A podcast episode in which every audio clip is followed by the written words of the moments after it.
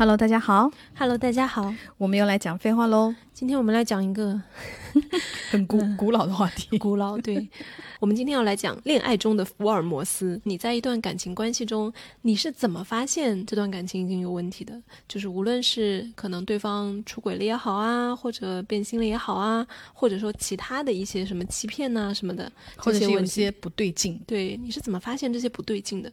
其实一开始我们要说做这个题目的时候，我就想，天哪！虽然我很喜欢听大家讲就是福尔摩斯的这个事情，但是我想捉奸这个话题会不会也太陈旧了？大家还在做这些事情吗？但是我又想，哦，确实，大家可能就会碰到一些不是那么坦诚的关系。而且就是我感觉它之所以那么古老，然后源远流长，一直流传到现在，大家都还在捉奸。好，就用“捉奸”这个词好了。那就是怎么讲？第一个，他也蛮喜闻乐见的；第二个，总有人在情感关系中这个波涛汹涌的。比方说，像你已经已婚了。我已经就是对于这件事兴趣不大了，但是还依然有就是前赴后继的女孩，还是走在感情的浪潮中，就会遇到这些事情。大家有听过那个夏奇拉的故事吗？夏奇拉捉奸的故事，她的故事非常哦、对，非常精彩。她就发现她前男友出轨，是因为她前男友就是一个那职业的球员嘛，饮食管理有非常严格的控制。然后有一天，她发现他们家冰箱里的那个果酱被人动过了，绝对不可能就是她前男友吃的。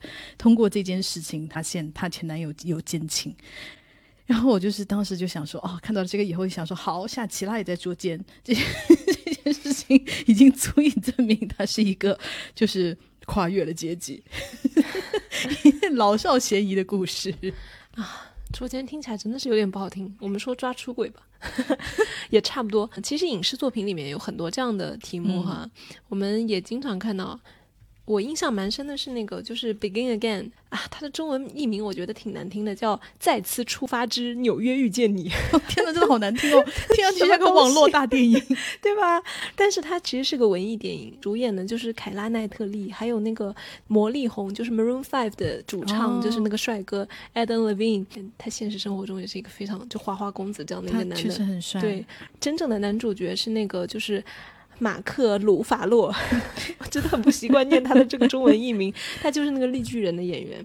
这故事其实简单来说，凯拉奈特利和她的男朋友就是那个帅哥，他们两个是一对一男女青年，然后写歌的是歌手，来到了他们两个都很有才华，但是是她男朋友先于她被发掘出来，然后她就作为了她男朋友的好像 plus one。的一个好像成为一个挂件女友一样，跟她男朋友一起来来到了纽约，然后又开始做音乐嘛。她那个男朋友红了之后，就是她也是在勤勤恳恳的创作，而且她写的歌也非常好，只是她就是暂时没有被人发掘嘛。她男朋友的歌呢，歌路也是很流行，然后她是偏那种民谣。那种就比较清新的那一挂的那种歌，帅哥男友好像成为那种 rock star，成为那种摇滚明星一样的那种感觉的，非常受欢迎。就是人又帅，唱歌又好，然后就开始巡演了嘛。为了增加他们的那个知名度，巡演了之后，他还在纽约他们的公寓里面住着，然后男朋友都到外地去，然后回来了之后，他就啊非常兴奋，他说：“宝贝，我这一趟出去我很有灵感，写了很多就很不错的歌。”而且他们两个因为是音乐伙伴，就是彼此非常的了解，好像那种因为有很多那种好像浪漫慢镜头一样，告诉你们他们曾经是怎样的纯情的爱情故事，你知道吗？然后两个人互相音乐也很欣赏啊，也很了解，所以男朋友写好歌也是会给她听的，他就是第一听众。然后凯拉奈特利听完了她男朋友写的新歌之后，越听脸色越不对，就是她就站在那儿，然后你就看到她脸色逐渐变得铁青，然后她就盯着她的男朋友。歌你一听就是那种跟她男朋友此前的那个风格就是很不一样的那种歌，而且是那种歌词你也能就是听出来，就是啊、我来到这里，我遇见了你，就天哪，我从来没有感觉到如此的嗨，大概就是啊，天哪，用中文说出来真的好土啊！但那个 Adam Levine 唱还是很好听的啊。大家如果看过那个电影，就会感觉到那个歌的风格确实不一样，但是没有不一样到你马上就会意识到。但是凯拉奈特利她作为一个知心女友，她马上就意识到了。然后那个歌停下来之后，她上去打了她男朋友一巴掌，男朋友无言以对，说 “You fucking mind reader”。天呐，你真他妈的是一个就是脑控者，你读到了我的心。他确实就是出轨了，而且他这首歌，他在那个巡演的时候遇到了一个女孩，大概就是以那个女生跟他就是这样的一个电光火石的这个感情为蓝本写出来的一首新的歌，跟他们之间的感情完全没有关系，所以风格也完全不一样。天呐，好厉害啊！嗯，就是文艺男女青年的捉奸方式。我一开始以为方向就是会走向拉拉链的那种。no 不是，完全不是。我朋友是有一个类似的故事，但是是看见她老公在抖音上发的那个文案，她是觉得怪怪的，讲的那种就是无主情话。但是讲的那些内容是具体的，但她又跟她本人没有关系，嗯怀疑她老公可能有什么问题，她就跟她，她就跟她老公说：“你去写这个什么东西啊，写什么？”然后她老公就说：“哦，嗯，我为了涨粉，我就是抄人家的文案，什么什么，就讲这种话。”然后她听到哦，也觉得很合理，因为她老公就是那种。爱出风头的男的要涨粉，就是会去干这种事，就是他这个这个借口很符合他本人的人设，他就相信了。然后当然后来就是发现她老公就是确实出轨了，而且她讲的这个事就是跟她的那个出轨对象的事情。她后来就跟我们讲说，就是她就觉得说啊，她当时怎么就是会被这种这么拙劣的谎言骗过？然后我就想说，嗯，也不算太拙劣，因为你对他的了解，他就是这么一个人。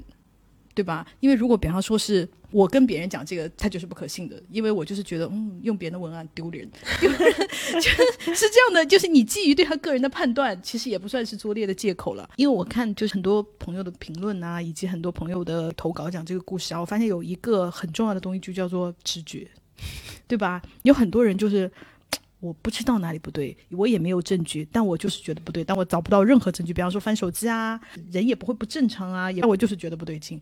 就是这一些直觉促使我，我要来侦查，我要来破案。有很多很多女生都讲到了这个直觉，我感觉直觉这个东西啊，就是怎么讲呢？它是一种经验的判断，就你还不能清晰辨别出它有哪里不对的时候，但是你的大脑已经告诉你它在不对劲。我觉得这个很像一些科学的说法，就是如何解释人的第六感呢？嗯就实际上。你的无意识，你的眼睛啊，你的身体啊，各种感官都是在工作，在无意识的收集信息。虽然你没有意识到，但是你实际上在思考，已经帮你综合判断了。，然后迅速得出了一个结论，就是这个思考的过程过于快，让它转化成了一种你不知道为什么，但是你有一种直觉，对其实还是你 推理出来的。因为有一个女生就讲了一个例子，就是她的例子非常的具体以及非常的契合这个。她就讲说，有一天她出差，出差了好久，大概一两个礼拜吧，回家，然后她说家里没有任何不正常，老公也乖乖在家里，并且都已经洗得干干净净，香喷喷在床上等我了。上床跟她就是啊，就是我们好久没见啊，大干一番。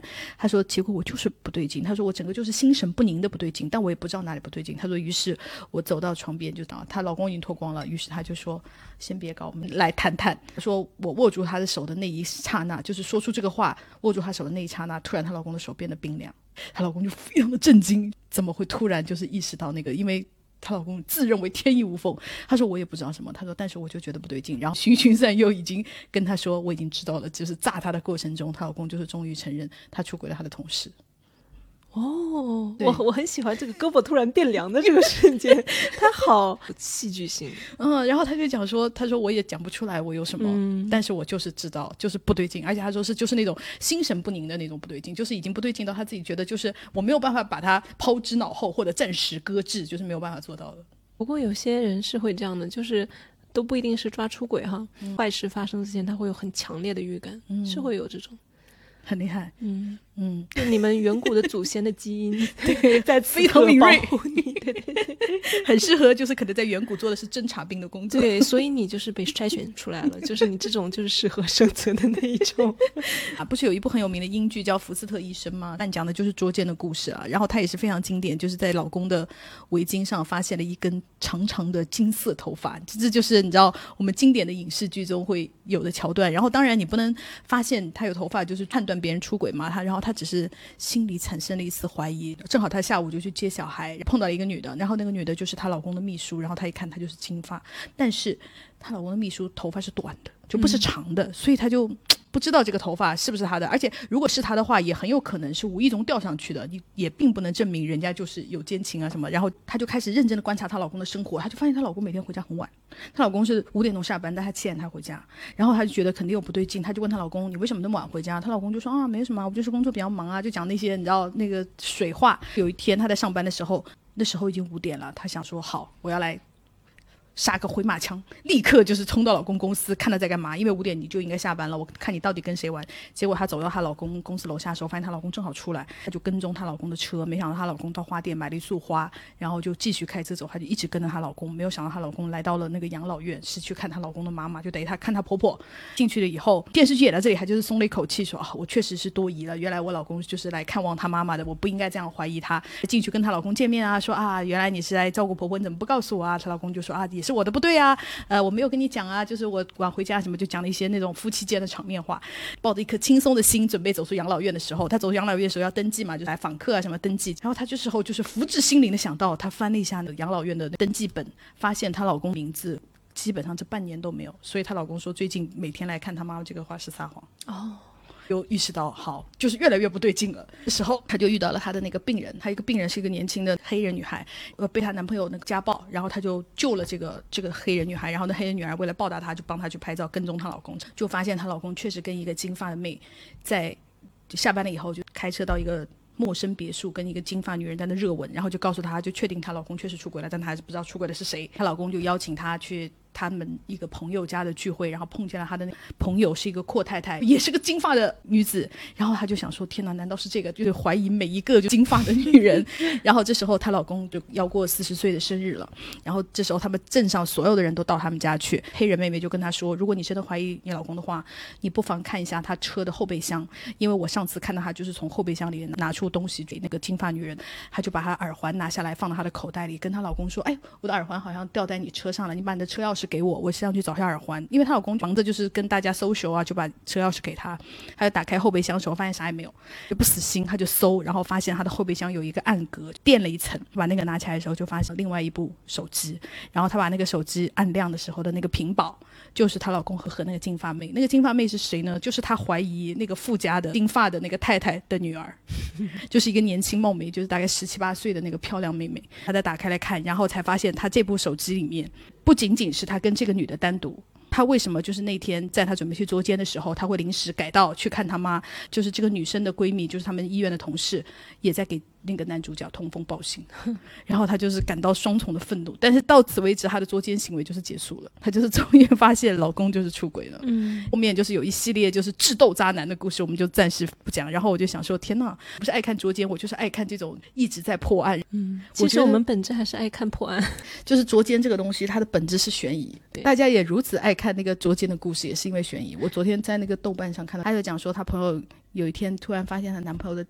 钱包那时候还用钱包哈，照以前的故事，钱包里面有一个避孕套，单个装的避孕套。然后她呢就什么话都没有讲，她就一直按照常跟她男朋友交往，一直等到那个避孕套不见了，她就知道，因为没有跟他做爱嘛，那就是在什么地方用过了这个避孕套了，你知道吗？当天晚上做了饭，就把她男朋友叫来，就是跟她循循善诱的聊天，把他这三天的行程，每一个小时在干什么都问得清清楚楚的时候。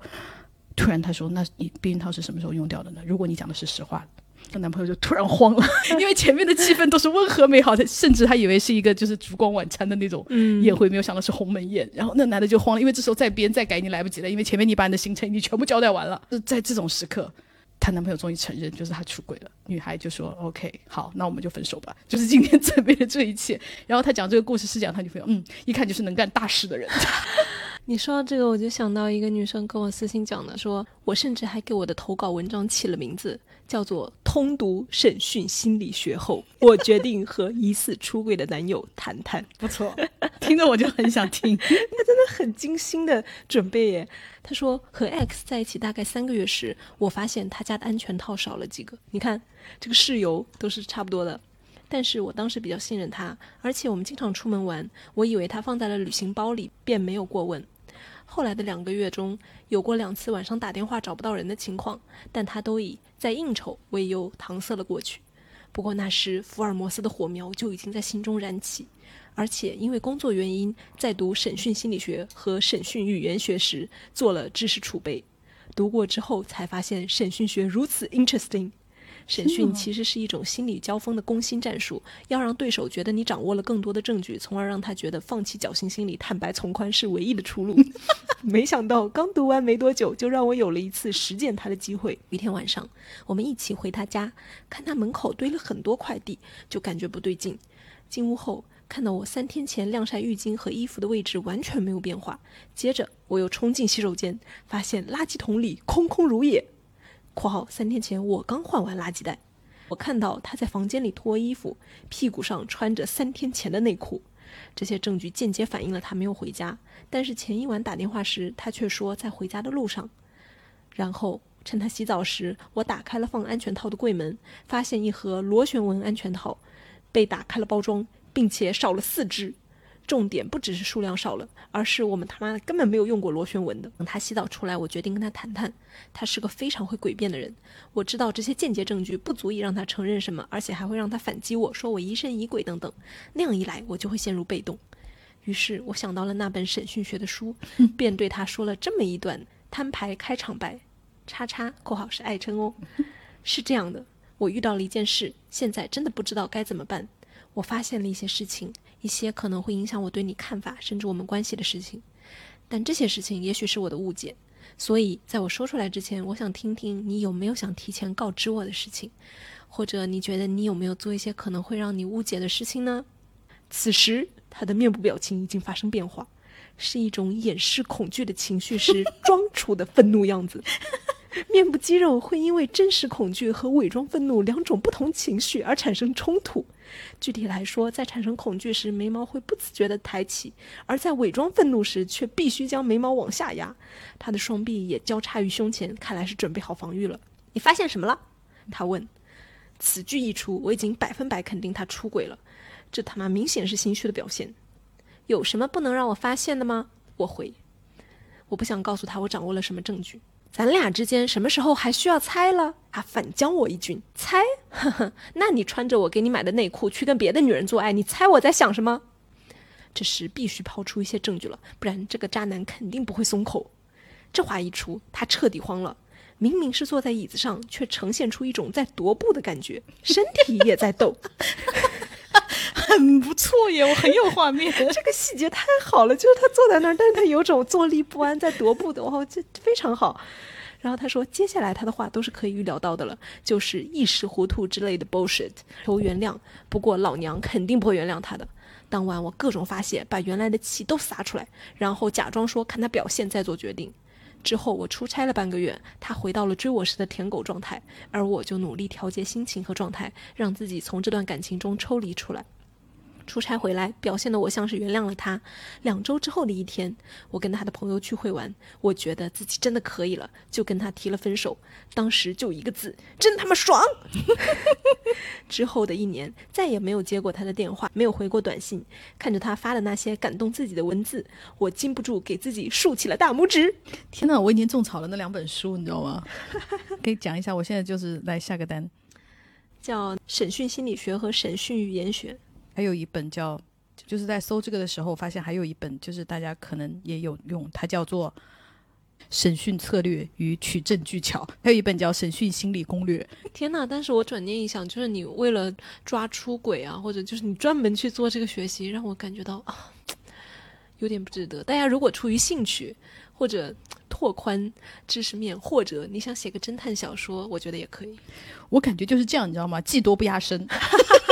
你啥时候就就是是能想到自己要用到一些这样的知识呢？对不对？嗯，很不错，非常喜欢这个姐妹，而且她就是非常会嗯讲述故事，她的讲述技巧也很好，真不错，喜欢。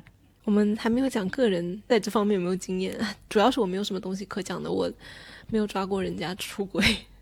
我是有抓过，我感觉也没有很精彩的啊，主要是在姐妹们的那种珠玉在前，我就感觉我的就是非常的不精彩。我可能在直播的时候讲过哈，就是我有一个前男友，他是做艺人的，是八线的那种艺人，拍戏的。他在横店拍戏，然后我就给他买了那个大瓶家庭装的那个。身体乳，他用身体乳是有习惯的，大概就是按三下这样子，就是我非常熟悉他的习惯，就是按三下，所以那一瓶身体乳大概能用多久，我是心里是有数的。那我去探班去看他的时候，我也会在他那里洗澡嘛，一摇那个瓶子，我就感觉到那个量不对。用多了，所以我就判断肯定不是他一个人用的，肯定有别人用过了。但我当时我没有立刻说哈，我只是说啊，你用的好快啊，我就是这么说的一句。然后你就可以立刻看到他有一点点慌乱，但是呢，他就立刻想要转移话题，就不想到那个。然后我此时我就已经基本确定肯定是，如果他不慌乱，比方说呈现是一种疑问或者困惑的那种神色，我可能就不会那么确定了。但他是那种很慌乱、拙劣的转移话题的，然后我就立刻冲去他洗手间，就把那个下水道的那个大水盖打开，然后。手往里面一抠，就有很多长头发，哦，就一定不是他的。其实就是这样被我发现的。这个故事有一个朋友马上跟你形成了呼应，快来，叫什么命中注定的姐妹是吗？连捉奸故事都要如此呼应。他说：“我之前好像是在公子的微博下面看到有人说他到我们男朋友家去，在男朋友家浴室的地上发现了别的女人的头发，我一直当成段子来看，直到我怀孕七个月回家洗澡发现地上有不是我的头发的时候，我当时就乐了。就有人关心他说，然后呢变前夫了吗？然后他说当然啦，现在去父留子，不要太开心，很不错，真不错哦。因为我最近一直在听罪案播客，你知道吗？就是听到主播们反复说的一句话，就是“雁过必留痕，天法网恢恢，疏而不漏”，任何证据都会。就是你以为天衣无缝，因为你想作奸犯科，一定比出轨的人还要细心嘛。就是在这种状况下，公安干警都能发现你们 的蛛丝马迹，我就有一种真的，就是你做事很难。怎么讲？完完全全天衣无缝的把你的犯罪现场掩藏的很好，就是你终会被人发现，不管是被你老婆发现还是被谁发现，我就我就是最近有一种特别强烈的这种感受，尤其是在在读大家的投稿的时候，我就是更深刻的感受到了。嗯，我们就是经常讨论说如何设计出一个完美犯罪嘛，这里面最大的问题就是这世界上有太多随机性的事情，你是没有办法控制的，你提前计划也计划不出来。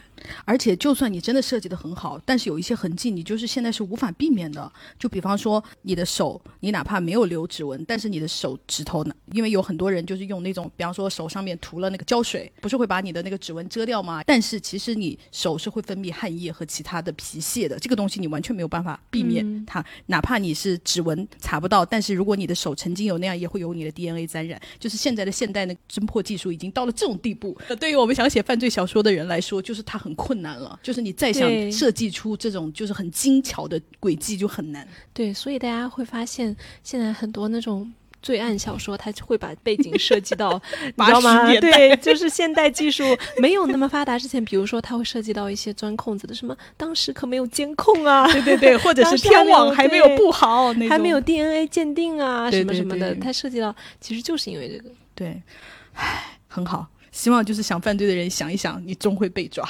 对，好，我们回到感情中的福尔摩斯回来哈。嗯，我觉得我们先分一下总体的大类吧，就是大家是怎么发现的。嗯，我觉得首先有一类我非常的震惊诶，因为这一类的投稿很多很多，因为我以为就是只会有一两个姐妹这样说，但是我发现起码有五六十。就是叫托梦类，它非常的荒谬，对不对？听上去很荒谬，真的好多姐妹，我起码看到五六十条姐妹，就是说我梦见他出轨了，然后一查他真的出轨了。还有说我只是随便找了一个大师算了一下，算命的说他出轨了，然后我查他妈的真的出轨了，就是这个这玄学类的特别多，真的很奇怪。我想了一下，他可能跟我们刚刚说的直觉可能是有相近的，即使你内心就怀疑了，但是你确实找不到证据。可是这些忧虑啊、精神压力啊，然后它反映在你的梦中。当然，其实这时候你的生活中已经开始有不对劲了，只不过你还没有铁证。这些造成你的精神压力，然后你醒过来以后，他又强化了这个印象，然后导致于你在生活中说：“好，我一定要把这个不对劲，我们来 face it，就让我们面对它吧，让我们查探一下。”对，然后结果你就会查出来。我觉得有很多很多是这样子，但是它数量如此之多，让我震惊，因为我以为就是你就像我说托梦这种事情，就是肯定是很少的嘛。嗯，非常非常多。第二种大类。叫做设下圈套，我觉得这个很精妙，这个是本人在所有投稿中最喜爱的一类。嗯，就是我随便讲一个，有一个妹妹就说，她怀疑她老公出轨，出轨对象又经常坐她老公的车，她就设了一个圈套。她有一天把她的一根口红放在副驾驶靠门的那个地方，嗯，她就下车了。第二天果然她老公问她，你是不是丢了口红？那个地方如果副驾驶没有人，主驾是看不到的。哦。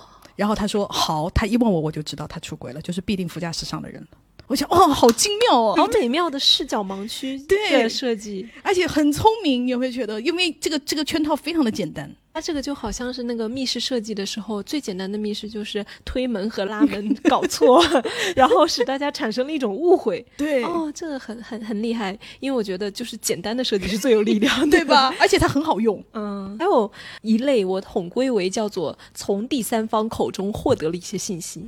哦，就是朋友说漏嘴啊，对啊，或者是可能是甚至是对方主动告诉他的，比如说出轨的对象主动对对峙之类的，或者是就是我作为友善的第三方，我来告诉你一下什么的，就是有很多朋友就是提到是这样的。嗯，还有呢，我觉得算是在我们 对在我们进入，因为大家记记不记得就是零几年吧，就有那个电影手机。哦，对对对对对，讲的就是通过手机抓出轨吧。我没记错的话我不，知道是不是抓出国，我已经不记得这个但是它确实是在讲着手机成为了一个你现代人生活中的一个秘密的魔盒，就是它是一个不能打开的东西了。我印象里面它是讲什么夫妻关系啊，然后你去看对方的手机啊，这里面是不是有猜忌啊？大概就是这样的一个东西。因为当时手机刚刚开始普及起来，感觉它还是一个很新潮的话题，然后就从那个点切入了。从我们有这个 智能设备，每个人都有一个，尤其是进入网络时代开始之后，我觉得天哪，大家讲的基本上百分之九十以上的故事都是在手机里面发生。或者是 iPad 吧，就是嗯总之是或者电子电产品对电子产品、电脑啊，然后上面就有很多那大类最集中的就是社交软件了。嗯嗯，首先，我们跟大家征集的平台微博上，就是大家有很多就是从微博上找到蛛丝马迹，还有一些呢叫做 QQ 空间、对对对对对，还有早期的那个开心网、人人网，啊对对对，开心网和人人网它的范围更小，就基本上都是熟人在玩，要熟人就更容易产生一些情感联系。他可能微博上就是面对的，可能还是比方说你根本十万八千里以外的陌生的朋友。开心网啊、QQ 空间啊，它基本上都是熟人圈嘛。嗯，还有豆瓣，嗯，豆瓣虽然大家都是哈文青玩的一个好像记录性的东西，但是它还是有社交功能的。对对对，嗯，而且豆瓣我感觉因为社交属性不那么强，之后但凡有个什么社交活动，很容易看见，而特别惹眼。我都不知道豆瓣的社交性体现在哪里，就是留言是吧？呃这就跟微博差不多对？广播的留言，哦还有关注啊，还有一些，比如说他们最近看的东西是重合的。能看得到别人看的东西吗？对，那个你标记了电影的之后哦啊、你电影会，比如说你你同一天标记了同一个电影，哦对吧？然后这件事情老是重复的出现，那他们可能就是一起去看电影了嘛，嗯，对吧？或者就是最近老是标记同一些 CD 啊，同一些同城活动啊之类之类的，这个道理就类似于大众点评老是出现在同一家餐厅。当然，那个最直接的就是交友软件、约会软件了嘛。对对对，嗯还有抖音。抖音非常下贱，是他会给你推送你可能认识的人。对，因为有一个朋友就是跟我说，他跟一个男的大概也是网恋，网恋了大概两三年吧。由于是疫情，他们就没有能够那么频繁的见面嘛，所以他们一直是保持的网恋的状态，而且他们隔得不远，大概就是开车一两个小时的那个距离，这不就北京市内？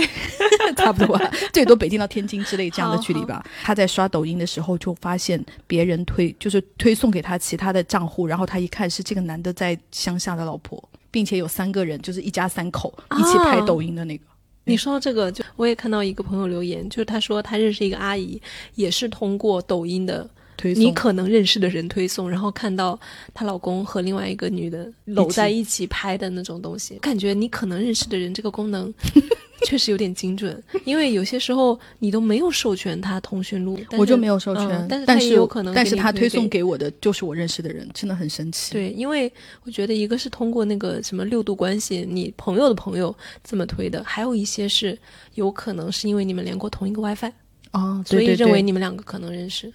就是反正推荐策略是一个很有意思的话题，大家 好奇的话可以跟你身边的产品经理了解一下。刚刚社交软件其实已经分成一个大类了哈，还有一大类叫做非社交软件，支付宝对吧？嗯大，家很多人提，刚刚也讲了，比如说大众点评啊，外卖、对外卖啊，然后还有一些、呃音乐、对音乐平台，打车的，对对对对对，嗯然后还有导航的。对导航这是一个非常重要的点。你看，主要是因为我们我们的现在的生活已经离不开网络了，我们处处留痕。真的耶，尤其是你那个支付记录，因为大家现在已经基本上不带现金了嘛，你的嗯支付记录暴露了你就是今天一天的行走轨迹，而且你几乎不可能，就比方说我一个月都没有用过我任何的电子支付记录，我觉得哎，你说到这个，我就想到之前有一个朋友，他给我微博留言，他说：“但是我向我单位里面的大哥，如果我们我需要用现金的话，我向他们借钱一定能借到，一定可以。”然后我说：“为什么？”他说：“因为这些已婚男的，他们会需要现金来掩藏他们的行踪，所以每个人都带了现金。”哦，然后我想，哦，天哪！我当时还蛮震惊的，我从来没有想到这件事情过。前几年不是有一个美国很著名的综艺吗？就是如果你是杀人犯，你要怎么逃跑吗？这样的专业人士是专门在挑战这个记录的。就是说，第一点就是把你这个什么信用卡这些全部的这个习惯改掉。他说，否则将来你有一天你要亡命天涯的时候，你就会发现你没有做好准备。我就觉得很好笑。但是我又想，天哪，就是这些大哥们到底为什么要以一种亡命天涯的态度来进行自己的日常生活呢？哼，真是耐人寻味。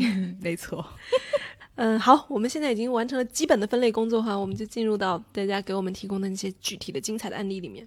这个朋友，我觉得他这个算是什么呢？就是一种突如其来的领悟。我们刚刚居然没有归到列。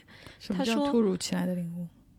他说有一次和前男友还有她的室友一起喝酒，室友正处在情感漩涡中，多喝几杯就开始哭，我受到了情绪渲染，也跟着哭。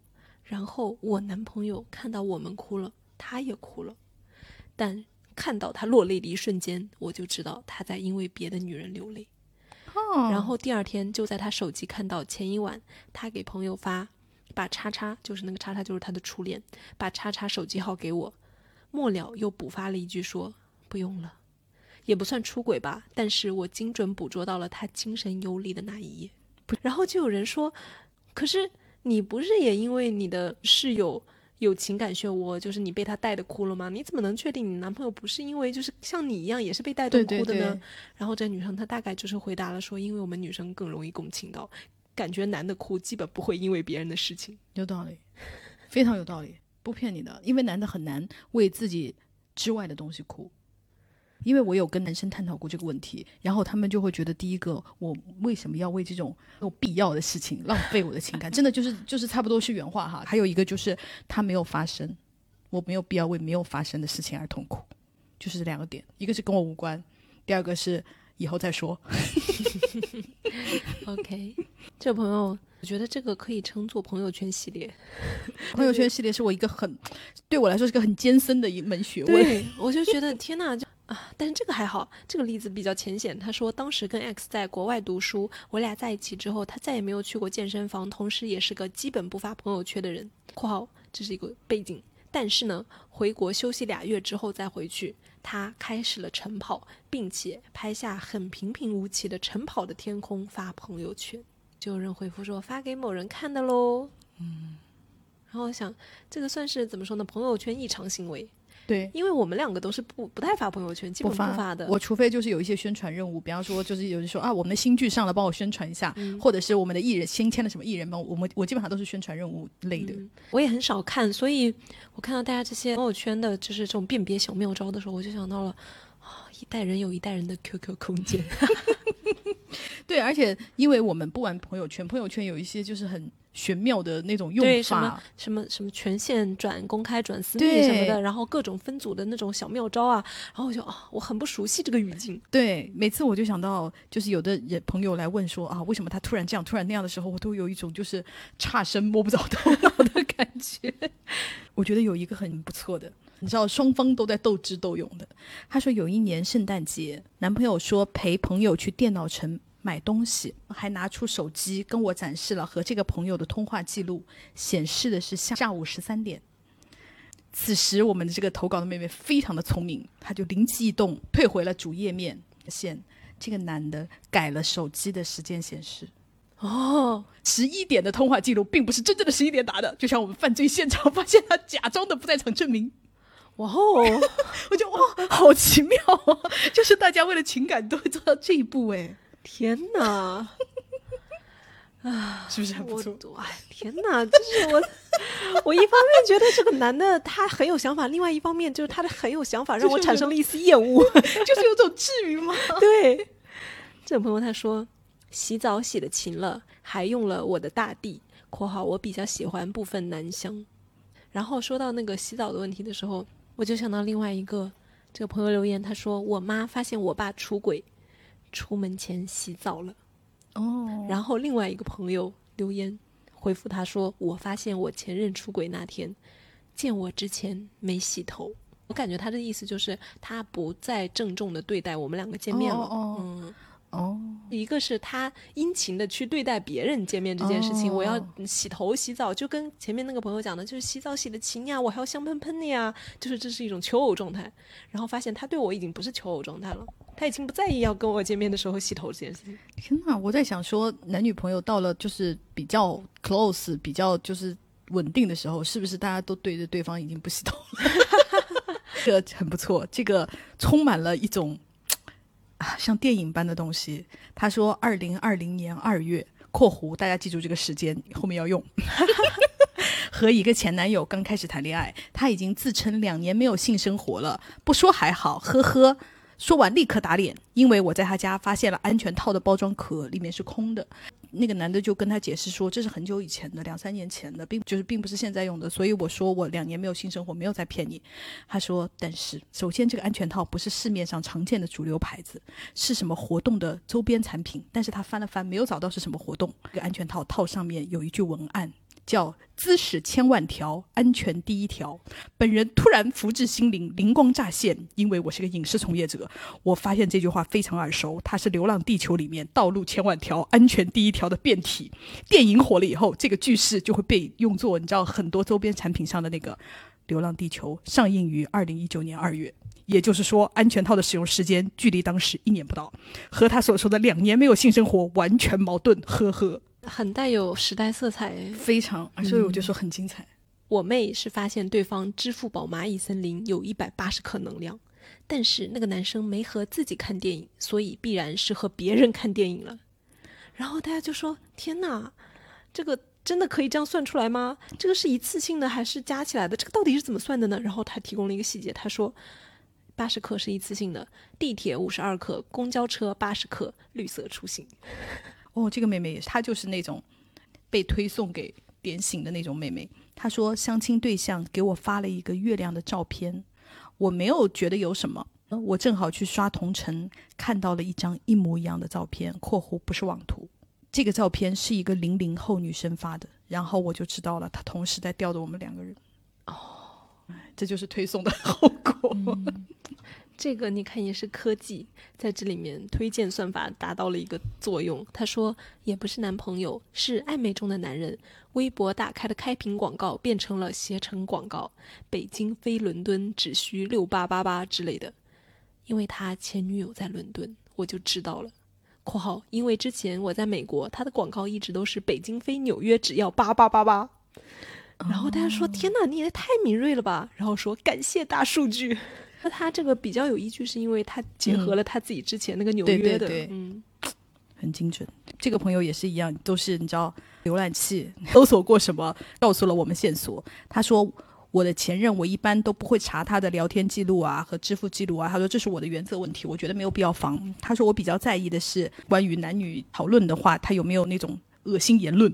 他说，但是有一次异地比较久。我就会去查他在知乎都浏览搜索过什么话题，呵呵，结果被我看到的搜索是跟艾滋病相关啊，浏览像是那些患病的人现在怎么生活，于是追问，他说：“哎呀，是我兄弟约请他去嫖娼，但是他本人不知情。”然后底下那个有个妹妹的评论就是说：“呵呵，我有一个兄弟。”那个一个妹妹就是说，应该就是她自己去嫖娼了，但是可能五套，然后担心自己中招。唉，OK，这个朋友说我就比较厉害了，我冲上去和他女朋友说：“你男朋友出轨啦！” 嗯，这个叫做友善第三方。他是什么？他他是知道发现那个是不是？对，就是他发现了之后，他就进行了一个见义勇为的行动。哦，哎，昨天晚上那个直播有一个妹妹说的很好，她是说我真的很想跟大家说一个八卦，但是我没有人可以说，我可以在 直播间说，怎么这么可爱？对，她就说她她现在考研有一个室友，一个女孩，那个女孩呢是有男朋友的，因为她经常看见他们两个人是视频，那个男的和这个女孩大概是每个周末见一次，他们一起去实习，有三个人，就是除了他和这个室友，还有一个他们班长，当然他就是说他们班长是个很讨厌的男的，whatever。有一天晚上。这个女孩突然就在床上辗转反侧，叹了一口气。她说：“唉，这个房间就两个人，有个人叹气了，那你就不得不接话。”说怎么了？她说：“其实我根本就不想问。”她说：“但他叹气叹那么大，我只好接着问一句：你怎么了？”这个女生就是犹豫挣扎了很久，终于说了一句：“说就是我也不知道怎么办。”连线的女生就说：“那你说吧。”然后这个女生就说：“ 唉，我们班长就是跟我表白了，但是呢，他是知道我有男朋友的。”他说完了以后，他就说：“你能感到他立刻后悔了。”然后他就闭口就不不讲这个事情了。然后从此以后再也没有讲过这个事情。但是他们寝室就开始发生了一些异常，就是这个女生开始夜不归宿。然后她一开始没有多想，她想说肯定就去她男朋友那里了嘛。她没有多想，一直到有一天晚上，她跟她男朋友打视频，说了一句话，叫做“你看我这条裙子好看吗？”然后男朋友说：“好看啊。”然后那个女的就说：“好，那我礼拜六就穿这一件。”讲完了这句话以后呢，这个女生就出去了。然后她就说：“我由此判断，她不是去她男朋友那里。哦，礼拜六我们见面，我就穿这件，那就明显我现在不是去跟你见面。那她晚上不睡在寝室里，是去跟谁见面了呢？”后面她就知道了，这个女生在教她两只船，一边跟这个班长好着，一边在跟她男朋友交往。然后她就说：“嗯，没有人可以讲，我们研究生的同学也不是很熟，但是我很想讲出来。” OK，好这，就是个第三则破案，就是有可能会友善提醒的故事。说到这个第三方，这个女生她是被告知的那一方，她说意外得知的，是我朋友的女朋友告诉我说我前男友去嫖去了。哦，然后大家都说天哪，那个女生好好。就有另外一个人回答说，我的角色就是你朋友的女朋友，结局是人家俩人和好了，然后发了一个流汗黄豆人。这个女生又回复了一个就夸那个女生好的评论，她说，哎，是的呀，那女生很好，我前男友还骂那个女孩子。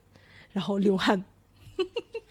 我不知道，如果你有一天收到一个私信，就是有人跟你说嗯你对象出轨了，嗯，你当心一点，我觉得他配不上你，你会怎么办？你会去立刻跟你对象对峙，还是说，哼，我要先沉住气查一查？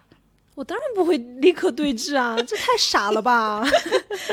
真的吗？我以为你会就是有一种大家应该以诚相待。我既然说到那个，我希望你把这个事情说清楚。为什么有人会给我发这个？我以为你是会这样处理。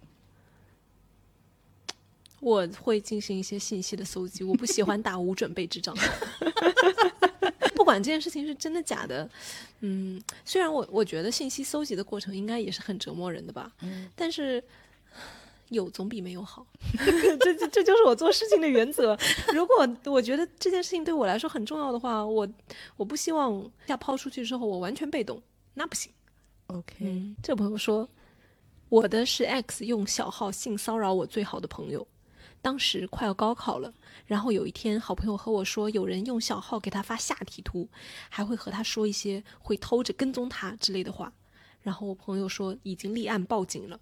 当时我就感觉不对劲，因为我好朋友非常美，但是 X 之前和我说她长得很不好看，还义正言辞。那天我就发现小号和 X 的 QQ 都是九位，是同一时期申请的。他后面没有说全，但是我通过说那个立案报警的事情，我觉得最后应该就是确认，就是他的那个 X。想、天呐，这个刻意贬低，然后来撇清关系，然后其实偷偷的在跟踪人家，搞这种变态的事情。好下贱哦。嗯，而且，但他这个判断理由很不错。然后讲到小号很好笑，有一个妹妹的投稿是说，我开了一个小号在跟她男朋友聊，她说呵呵，他搂着我的此刻还在跟我的小号在聊骚。我就想说，天呐，这个画面也太荒谬了吧！但是我又感到一丝悲伤，你知道吗？就是要做到这个地步啊！唉，就是悲伤。这个朋友他说，前男友出轨一个已婚的小三，看我微博发了蛋糕和花，质问我前男友为什么没给他买过。后来俩人吵架了吧，小三就打电话向我告状，说前男友脚踏两只船。善意第三方可以称之为哦，这个朋友就是用 QQ，他说我的电脑坏了，就是用对方的，结果 QQ 设置了自动登录，凭直觉找到了之前看过的一个名字，一打开，好家伙，整整四年时间脚踏两只船，连情人节发给我俩的文案都他妈的一样的。你说那个情人节发文案一样的，还有送礼物送两份一样的什么的。I don't know，我感觉男的就是送礼物这件事情就是这样的不走心。说到礼物哈，这个就是跟礼物相关的故事。他说，我 X 他给一个男的送礼物表白，那个男的不堪其扰，就跟我们两个一个共同的女性朋友吐槽，然后那个女性朋友就告诉我了，于是我光速分手，并且臭骂他一顿。然后就有人回复他说：“天哪，他是要骗婚吗？”然后这女生她就说：“我觉得不是，我们是高中同学，他追了我两年多，我们高中毕业在一起的，然后就异地了，可能他也没有搞清楚自己的取向吧。”有可能是双哈，嗯，也有可能。但是不管他是没有搞清楚取向，啊还是就是劈腿的双，无论如何，他都是在干这种对就瞒着一头的事情嘛。对，嗯，这个也非常的有画面感。他说我们两个人一起在刷 TikTok，笑得停不下来，但总觉得不对劲。我回头看看他，也没有什么异常，但是他忘了我在客厅放了一个摄像头，方便随时看猫。我回看摄像头里的时候，发现他一边偷偷在手机上打字，一边瞄我，随着我发出笑声。我一回头，他就迅速把手机收好，装作认真看视频的样子，瞬间觉得好恶心。科技真的很改变生活，天因为你你的生活中是不可能看到这个视角的。对我刚刚就想说，那个因为多了一个摄像头之后，你的生活被你自己物化了、客体化了，就这种感觉，你拥有了第三只眼来审视自己的生活了。对啊，哇，这个太震撼我，就太像拍出来的电影，你才会用这个视角来拍别人的生活。嗯对，你是人的在生活中怎么能看到？就比方说前一分钟发生的事情，我能再看一遍呢？而且用另外一个视角，我的妈呀！好妙哦！这个投稿，嗯，这个朋友他说，我称之为我不能确定是不是善意第三方，我认为不是善意第三方。他说，分手大概半年以后，我的一个警察朋友发给我大学男友的开房记录。说来也是狗血，我与警察朋友并不熟悉，不知道为何他去查我的开房记录。他意外发现了我大学男友在与我分手前半年左右就已经与另一个女生开房三次。谢谢他告诉了我，但是他再查我，我就举报。举报啊！我觉得很下贱呢，嗯，然后这根本就是个人隐私对啊，然后大家就说这个警察朋友也太可怕了吧，他没事查你干嘛呢？还有人问说这个怎么查？别人不知道我身份证号也可以查吗？然后他就回复说知道名字能搜索出来很多人，所以就不需要身份证号码。这个朋友说他出去聚餐，一直不回来，打电话也不接，对我的回答也支支吾吾的。以前不爱喝酒、不爱打牌、抽烟的人完全变了，我就知道有问题。最后一次等他回来的晚上，给他打微信电话，他不小心点错接起来了。我听到他当时在跟别人说：“我希望你劝我少喝酒，但是你没有。”亲耳听到他在出轨哦，今天的这次投稿质量很高诶，我觉得每一个我都觉得哇，好有画面，如此的真实而震撼。嗯，但是你作为就是投稿的那个女生，她听到这样的话，天哪，多么残忍啊！而且很戏剧化。嗯，这个朋友他说，我有一次是用塔罗炸出来的。不是恋爱，我们只是 dating 的关系，但是对方心不在焉。问他，他还说没有，是我想多。刚好那段时间我在研究塔罗，就说要帮他算一下。抽到牌之后，我就随便问他是不是在谈恋爱，结果他觉得我神准，不仅承认，还把工作上乱七八糟的事全交代了，搞得我都不知道该不该坦白。其实我根本不懂解牌。我也干过这样的事情，但是因为我事先知道一个答案，上学的时候做大扫除的时候。因为要清所有人那个抽屉里的垃圾，你知道吗？这是老师规定的。看到了一个女生给这个男生写到的情书，我就知道他们两个人有些什么。然后在我已知这个情况下，有一次我就就是我没有要炸他，我是在逗那个男生玩，这也是给他算塔罗，然后说出了这个信息，然后他非常的震惊，因为他自认为没有任何人知道。然后从此以后他就让我算牌算的很准。这个朋友说，有一次我躺在他腿上，发现他那个地方有一股滔滔的味道。哦，嗯，哇，那么大味道啊！这个很有画面感吧？这个朋友我觉得，嗯，他算是怎么样的第三方呢？他说他的好朋友（括号男）失恋了，需要他陪，不想让他和我谈恋爱，所以跟我在很多个不经意间爆料了他的微博小号、他的暧昧对象、他和别的女的用情侣头像、他在男人群里开嘴炮等等。现在他们俩还是好朋友，而且。他也不知道为什么我猜得到那么多，反正无论他的动机是什么，把这些事情告诉你，反正对你也是好事嘛。嗯，这朋友他说梁静茹的《可惜不是你》就是那首歌，他被我敏锐的察觉，这个一定不是对我说的，因为他没这么爱我。最后在某个社交网站上找到了当天他前女友结婚的证据。哦，很有逻辑，这首歌就是他就对上了，而且我觉得他的依据就是。他没有这么爱我，很伤感。这个妹妹也很聪明，她说我收到京东配送的消息，看到什么娃娃在配送，登录京东发现账号被退登了。我打电话给男朋友说要登他账号买东西，男友推脱，让我觉得有鬼。我打电话问客服，因为不是我的就是账号，客服不让查，我就装作很着急的说有奇怪的配送消息，我被盗号了。然后京东的客服听到这个就帮他查了，结果查到的是她男朋友偷偷买的充气娃娃，哼，所以是娃娃在配送。OK，这朋友说，我们一起看学校的演出，主持人上来的时候，他突然有了一种奇怪的审视又戏谑的表情，后来我才明白那个表情是，哼，这是我拿下的女人。哦，嗯，有另外一个朋友，他讲了一个。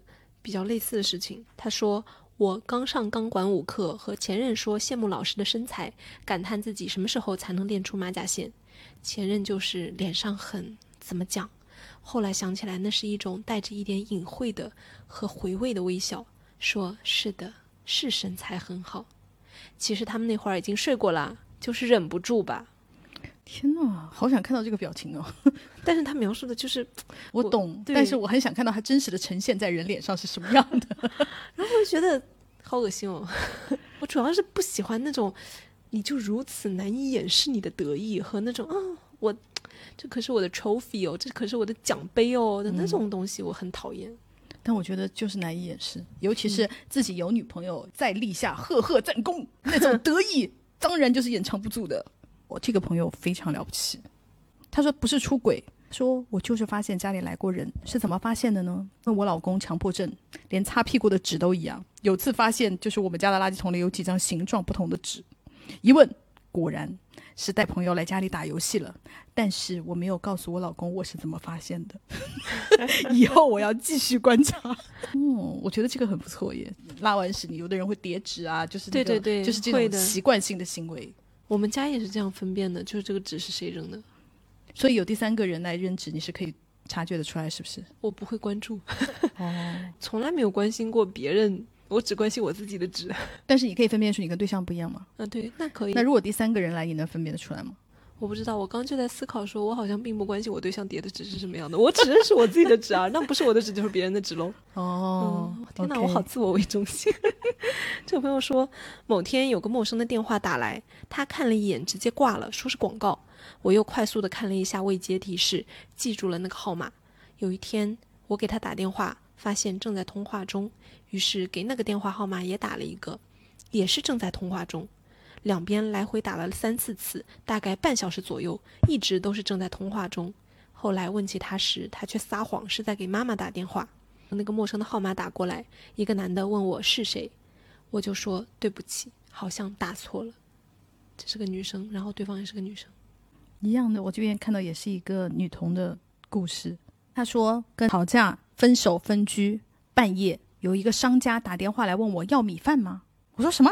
他说你点的炒菜要不要米饭？他说我突然意识到是他点的，就是分居的那个对象点的，忘了换电话号码，就是那个外卖账号。于是我就打电话问他要米饭吗？他说他的声音很清澈，怎么说呢？就不像一个人在家长时间不说话，突然说话有点哑的那个感觉，不是这样的，是很清澈。哦，然后他说，我就接着问他，你跟谁在一起？他说我自己啊。他说，但是他的夜宵从来不吃炒菜，也不会吃米饭。这就是女童的故事，非常的细腻，真不错。他的故事真的很精彩，很喜欢。这位朋友说，订婚当晚手机落在我包里，路上发现，我问他要不要来拿，他还回复不用，那是工作手机，没事儿，好心给充个电吧。一个谈话框出来，几条消息，你怎么不回复我？你在忙吗？另外一个女生，她是另一个视角，同样的事件，就是她被散了，她完全不知道。之后发现那个男的当天晚上就已经跟女朋友求婚了，还来约她。唉发现了也是好事吧，反正就是祝大家幸运。这个妹妹说：“唉，我希望挖旧帖没人能看得到。抱歉，我看到喽。”她说：“当我觉得有问题的时候，我塞了一个儿童手表在他的包里，不出三天就录制到他嫖娼正在做爱的音频。”他说：“呵呵，至今这段音频都还在我手机里存着，随时拿出来。这朋友说，二一年五月认识的前男友，十月份在一起。二二年过年的时候去他家帮他喂猫，无意发现一大盒七月生产的套套，已经用了很多。（括号我俩没睡过。）天哪，好严谨的时间线。他说，当时我还傻傻的想，如果在我们俩确立关系之前睡的，还可以考虑一下。结果我默默的计算了一下用掉的数量和时间，那是会精尽人亡的程度。最后发现，果然是一直在睡，疫情被封住，住在一起的那一种。哦那这样子很容易暴露诶。我的意思是，疫情他虽然跟那个出轨对象住在一起哈，可是他不可能不跟你通话，不跟你视频。在这样的情况下，就这么严，就是他有很精心的在。可不吗？一个朋友是说，我发现他居然穿了一件新衣服，因为他的衣服都是我买的，而且那个衣服呢是高领的，我一拉下来，呵呵，脖子上都是草莓印。这朋友说，和前前任一起在他手机上看视频，突然有条信息是：“我今天剪了头发。”打开一看，之前的聊天记录都清空了。那一刻，我什么都懂了。虽然过去好多年，但是那句话我依旧记得清清楚楚。这个点也很妙，因为这个话是一句看似很普通的话，但是你一下点进去的时候，就是它有那个 context，有那个背景，你一下你就明白。那就像这个一样，我跟他在学校里走路，迎面走来一个女生，他很尴尬的跟人家摆手打招呼，那个女生脚步没停，也没有说话。嘴角笑了一下，就从我们身边晃过去了。立刻意识到了，她马上查手机，果然这个她男朋友在跟那个女生聊骚。我觉得非常有画面感，人跟人之间好微妙啊！我有时候会觉得，所谓的就抓出轨呀、捉奸呐这种话题里面，我最爱听的是这种就是人的细节。嗯嗯，天呐，这么多。这么妙的细节，为什么我们的电影里面啥也拍不出来？是吧？因为这个，你想想看，如果用镜头拍，观众也是马上能 get 到你们俩的关系一定是不一样的，才会这样子的表现嘛。没错，我们没有看到过，以后我们拍吧。这个朋友他说，异地恋，他突然关闭了王者荣耀的亲密关系。哦，这个朋友，天哪，他也太典型了吧？他说我 X 叫错我的名字，直接叫成了另一个女生的名字。天哪，这那他怎么解释了呢？还是就直接就完蛋了，应该就是直接就完蛋了。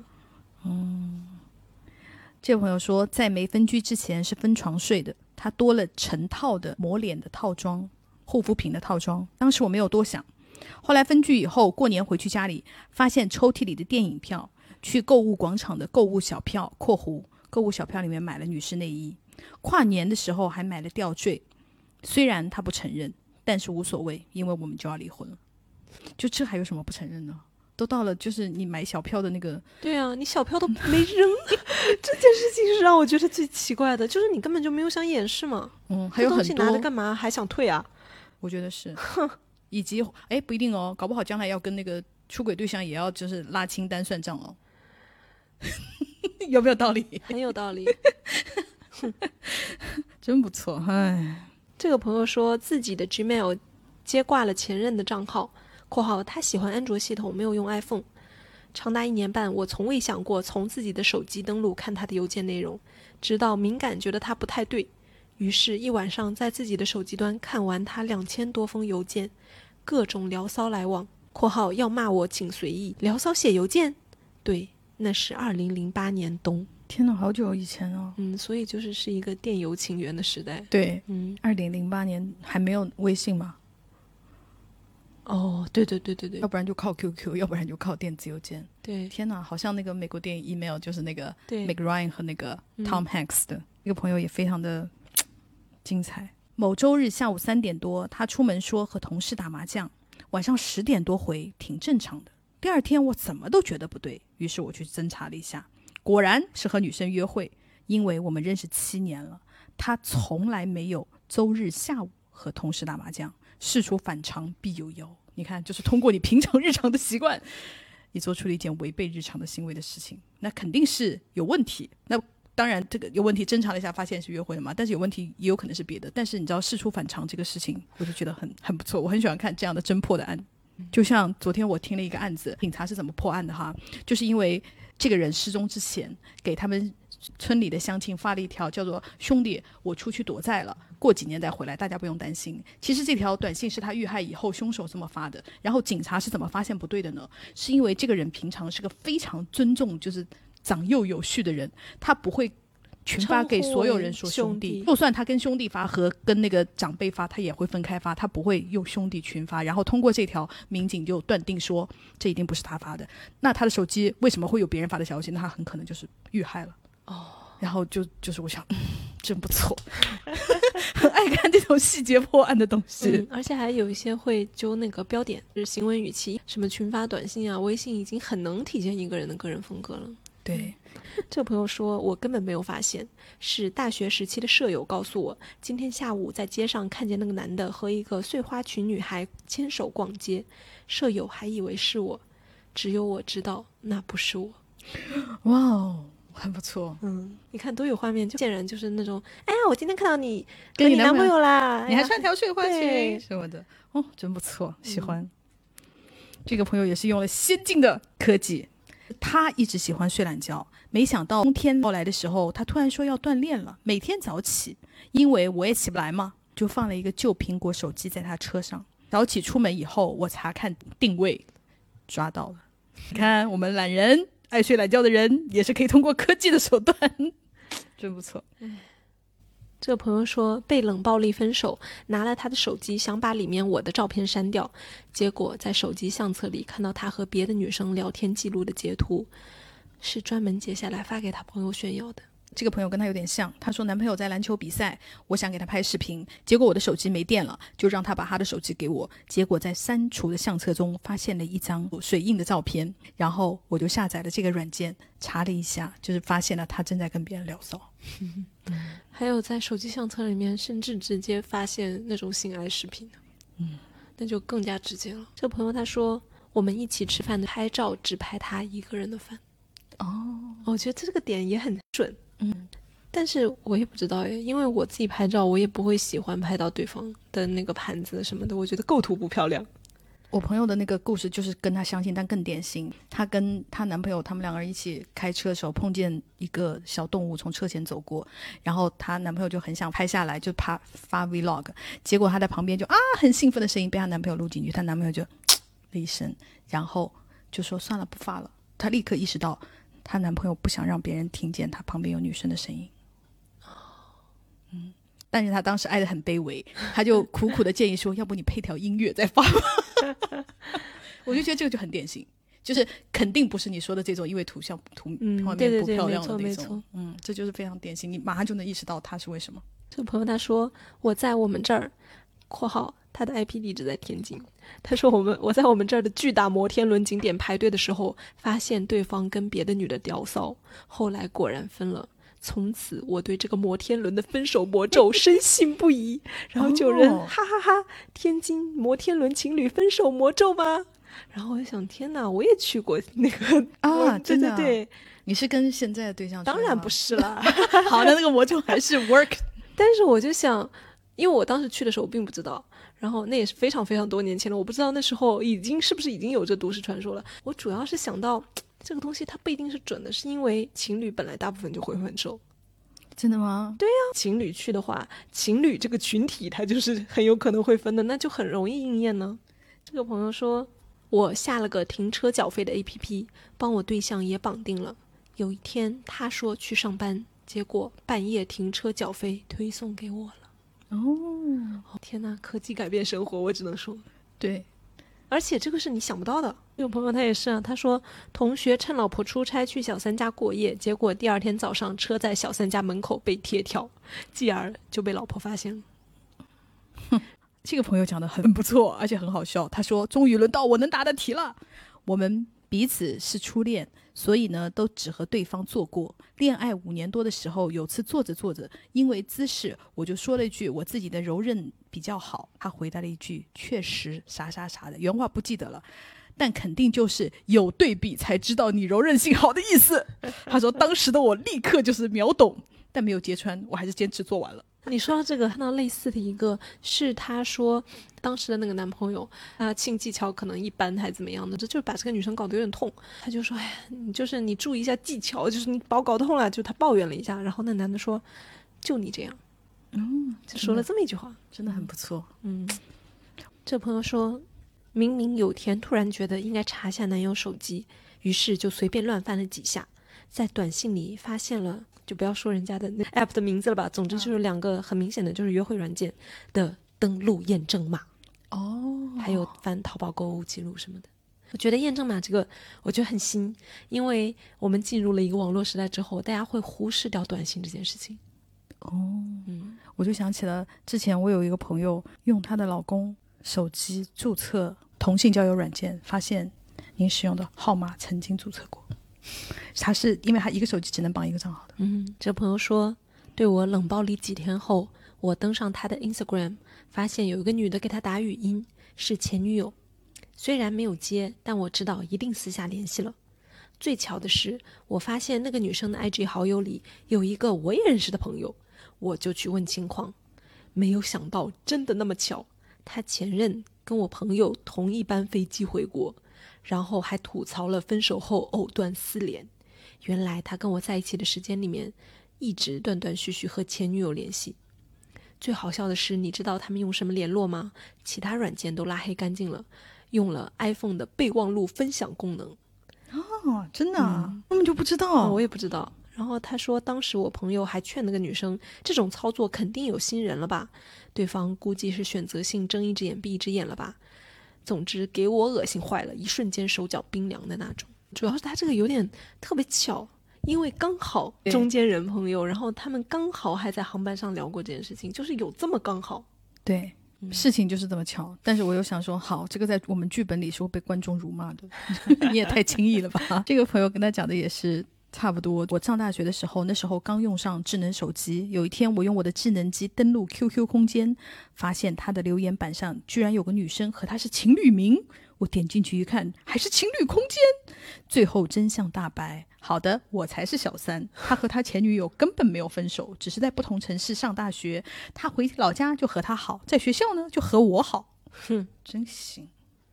你说到这个什么情侣头像、情侣昵称的，我就感觉就好多这一类的。对对对，是那种比如说甚至在打游戏里面发现的，就是他突然改昵称了，然后还改成了那种什么“叉叉大苹果”什么什么，就是那种很奇怪的。女生再仔细一查探，就发现了另外一个叫“叉叉小樱桃”。大家知不知道有很多粉丝发现自己自己爱豆有嫂子了？通过游戏，因为你知道，就是年轻人就是很喜欢搞昵称。我记得有一个，就是我不记得具体的哈，可能有一个人他的。游戏名字叫，比方说谁是我的小苹果呀？一直到找到了怀疑他是嫂子的人，然后去查他的 ID，他叫说原来我是小苹果呀！然 后一切就是你知道真相大白。我看过类似粉丝就是分享就想说，哦，怎么讲呢？就是比电视剧好看。哇，这个朋友一样也是被小三了。他说，呵呵，我发现他给我的备注是二姨太，二你妈的头儿，好下贱啊！真的很荒谬，你知道吗？谁给你的？地位谁给你的资格去册封别人呢？你是什么？你以为谁呀你？这个朋友说，分手之前一周吧，我发现他用我的腾讯视频会员看了你的名字。他一般是不看这些的人，当时我就很意外，为什么他看了？还在问他，内心起疑。后来因为太爱了，摆在眼前的证据不想相信，再后来分手了。那个女的头像就是你的名字女主角的。我觉得这个。给我印象最深刻的就是，天哪！你还用对方的腾讯视频会员去了解你的新的 目标对象啊？哎，好吧，没办法，可能大家都是这样吧，有便宜要蹭吧。也有可能就是那个女的看的啊，也有可能有道理。对啊，总之他们两个一起看了嘛。对啊，嗯，对对对。这朋友他说，我通过他打卡的五星级餐厅定位，发现了他的 ins 账号，然后发现其他女生艾特他的官宣亲密合照。拍照的期间，他跟我说跟室友自驾旅游，信号不好，不能晚上打语音的期间，跟别的女生好了。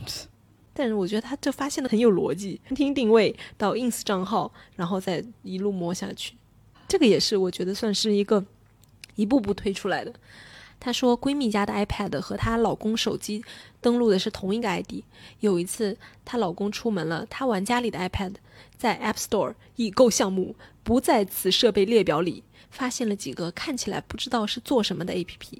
上网一查，发现就是男女交友软件，于是就发现了。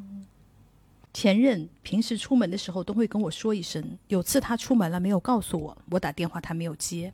他一般连开车都会接，但是那天没接，并且在过了半个多小时才给我回电话说我在洗手间。我说那你拍一张吃饭的照片给我看。他发了一张照片给我，我打开了大众点评搜那家店，发现热门点评里面的照片就跟他给我发的一模一样，根本不在那个饭店里。这个朋友。他也是炸出来的。他说第六感吧，有一天心血来潮登录他邮箱，看到信用卡账单，点开发现近期有一笔某步行街白天的消费记录。我本来也没有多想，觉得可能是和他弟逛街消费的。晚上打电话和他聊天时，突然就想吓他一下。于是我问他和谁逛街了，我朋友都看到你们了。结果他沉默了几秒，我就发现大事不妙。逼问之下，他承认了。炸一下很有用。估计这个妹妹也需要看一下我们刚刚审讯技巧那本书，也是一种。这个朋友说的也很好，他说谈前男友的时候还是在大学异地，他的宿舍有门禁。十点钟的门禁，他的寝室有 WiFi。有一天聊天回的断断续续，我就查看他的 QQ 状态。十点多了，WiFi 状态变成了四 G 在线，这就很不合理了。因为他的寝室是有 WiFi 的，他的之后 WiFi 变成四 G 了。过了半个多小时，又变回了 WiFi 状态。是的，如果有门禁，他根本不可能回去寝室。最后被我查出来，和学妹去开房，四 G 变回 WiFi 是连上了学校旁边酒店的 WiFi。真的就是通过这个 WiFi 的起伏，就发现了他的路径，真的不错。这个朋友他是说，大学时候的前男友分手没几天，通过他朋友圈的小视频听到了一个女生的声音，然后查他各种社交软件，发现他发了唱吧，结果那个对象是我球队队友，原来是某次来看我踢球的时候，跟这个女生顺路一起走的时候认识，然后火速出轨。唱吧也是一个对，嗯重灾区。而且我发现唱吧是中老年的重灾区。我发现很多人就是说到自己爸妈那个出轨，很多人都提到唱吧。真的，嗯，是在唱吧上认识的吗？就是互相发歌，哦，就很容易被发现。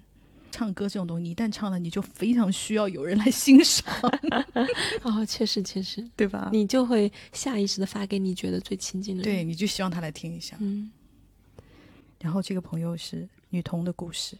他说：“我微博是手机号登录网页版，结果登上去的是 X 的微博，发现他和其他男生在类似‘以后的家怎么装修’之类的微博底下互相艾特和聊天记录。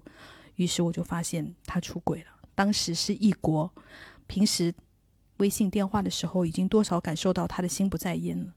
X 知道我微博用的非常少，不熟练，只是用来追星的，所以偷偷和我双向取关，用来和别人聊骚。”我发现有一大类完全是跟那个手机有关的，比方说，本来没有手机没有密码的，开始有密码了；比方说，手机原来随便放的，开始不离身了；突然出现了新的聊天表情，新的那个聊天语气，就是呢呢呢，还有什么呃呃呃呃嗯嗯嗯，就是这种东西，就是原来是不会有的。还有一个朋友说是以前他开车的时候，我坐旁边，他接电话全都是外放的，突然呢也开始不外放，全部都归类为我们的手机使用习惯。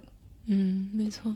他说，网上搜索手机号，发现有人骂他骚扰女朋友，骚扰别的女生，然后被别人的对象发现对了。，有一次睡觉很沉的我，突然半夜醒来，鬼使神差看了一眼他的手机，就发现了聊骚信息。也太不谨慎了。然后这个妹妹也是通过手机的，但她发现的点不一样。她说，这个时代还有人通过短信联系，我就瞬间觉得不对劲。事实证明，他确实不对劲。这个也很特别。嗯，但是我感觉这就是在咱中国语境内，因为好像大家在国外就是用 iMessage 就很常见呢。在国内确实很少人用短信，他特意不留在微信好友里，肯定是有原因的嘛，对吧？这个朋友说，前男友给我拍洗漱台，我看到一堆乱七八糟的东西中有一瓶洗液，他说不知道谁的，白羊男，呵呵。怎么可能不知道是谁的？对呀、洗液这种东西跟这个一样的。这个朋友是说，我发现男朋友找代购买了神仙水，但是我没有收到。这个也是短信哦。他说很多年前了，我看他手机，当时还是短信交流，他群发短信给我和另一个女生说：“老婆，我到家了。群发这个是真的，你就算劈腿，感觉也很不尊重人。”对呀、还有刚刚说那个一模一样文案的那个，就都要劈腿了，你都要干这么费力的事情了，你就不能再费一点力给大家分享一些不同的文案吗？但是这就让我想到那个 "I'm not the only one" 的那个歌词。你每次叫我宝贝，我就知道 I'm not the only one。这个朋友说，不算是对象，就是发现对方网易云关注的人，听歌高度重合，百分之九十五都有了。那天我还找对方问是不是忘了我呀？我觉得自己很可笑，对方跟别人在一起听歌，哎，她说，因为我们的 QQ 是关联的，所以她就可以看到，就是她男朋友跟她的朋友发的那个信息。那个男的说：“我看到前女友在路口发传单，于是我蹲在那里看了一下午。”就是她男朋友跟那个说的。他说：“哦我看到这个就决定要分手了。如果你那么爱他，你就跟他在一起吧，不要再耽误就是第三个人吧。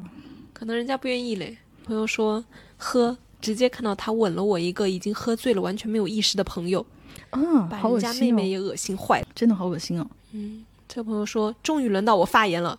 那阵跟某一任前男友吵架拉黑之后，我回去视奸他的微博，发现他微博约炮，在首页显示他点赞了一条微博，微博内容就是有一个约炮群，加群规则是评论加坐标加年龄加点赞。我点进微博，发现果不其然，他也评论了。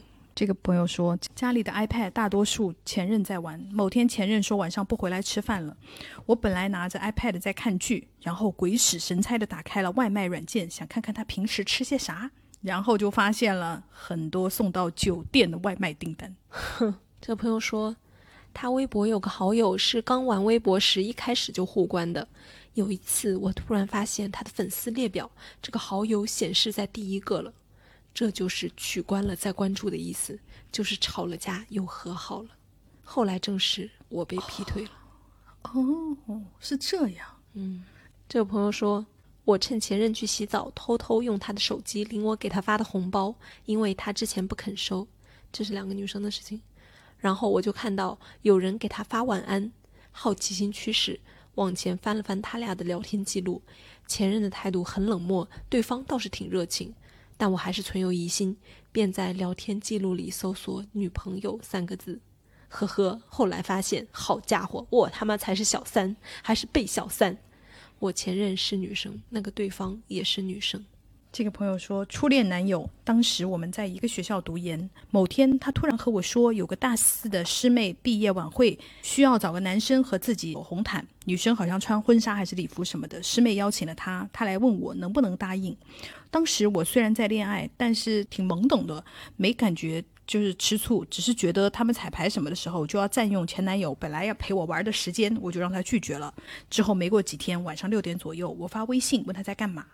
他说我和朋友在看电影，然后就没有再理我了，直到九点多看完才联系。在这中间，我马上反应过来，他就是和师妹去看的了。因为他和男生朋友去看电影或者是干什么事情的话，他一定会告诉我信息，比方说我们看的是什么电影，我和谁去看，我们在哪里看，也是通过平常的习惯判断出事出反常。这个朋友说，某前任给我他的手机帮他打游戏，支付宝蹦出一条消息说他们那儿地震了。那个他女字旁的他，盘问之下他交代了，太喜人了，不用微信，用支付宝聊。这真的很多朋友提到，隐蔽吗？对，然后不常见，大家一般不会想到用支付宝抢。然后我就想到有一段时间支付宝推社交功能，然后被大家骂到死，就说你就是一个钱包，钱包为什么想要我用你社交？其实还是有人用钱包社交的，图的就是这个隐蔽性。这个朋友说异地恋，无意瞥见他手机里有一张奥特曼托蛋糕的表情包，感觉很可爱，立刻让他发给我。然后我发现图片右下角有水印。对，一个社交软件的水印，嗯约会软件的水印。我问他图片哪存的，他说别人的朋友圈。当下我没有追问，刷着牙准备睡觉的时候，突然想起来华为可以看图片来源，于是让他再打开图片，发现确实下载过，保存日期还是在见我的前两天。哼让他下回来登录上我看看，头像用的还是我给他拍的照片，聊天记录因为卸载过没有了，不过这也算实锤了。无意中瞥到他手机切换界面有两个微信，有两个微信没问题，关键是我只有他一个微信。于是我明白了，他有微信小号，直接摊牌说我要看你的小号。他很抗拒，我坚持要看，跟他说到这一步，我已经明白怎么回事了。你给不给我看意义不大，不看呢，我想象空间更大，没有办法给我用指纹打开手机，隐藏在另外一个系统的微信。就是手机不是可以装双系统吗？把那个给我看了，当然就是没有人能活着从手机里走出来了。这朋友说，我们万圣节去玩，他 cos 小丑，遇到了一个非常漂亮的小丑女，好像是小网红在拍摄。我怕他不好意思提合影，我还特别开心的去问小丑女能不能跟他合影，还帮他拍。过了一会儿，他下意识的发自己和漂亮小丑女的照片去兄弟群炫耀，而不是发和我的合照，我就知道他不喜欢我了。还有另一个男朋友，他比我高二十五厘米，自拍合影的时候，他越发挺直腰背，想想让自己看起来板正，而不是试图和我头靠头凑凑在一起。拿手机的我几乎都没有办法和他的脸同框，不知道他是自私还是不爱我，反正 我就没有继续拍照的兴致了。这两个男朋友后来都做过很明显伤害我的事，但都没有这种下意识的反应让我印象深刻。嗯，真的耶。呃，身高差的那个打伞也会很明显。啊，对对对，嗯，我是想说，男的就会永远不知道自己就是做错了什么，他就是意识不到这些小的东西。我在前男友的 QQ 访客里随便点了一个人进去看他的相册，发现有一张是这个女孩穿睡衣的自拍，但是背景是我前男友家。你说到背景是谁家，我又想到有一些朋友就是扒那个找嫂子。天哪！我就发现这些最后都可以运用到一个永恒的话题，就是哈，也是一种找嫂子的方法，太好笑了。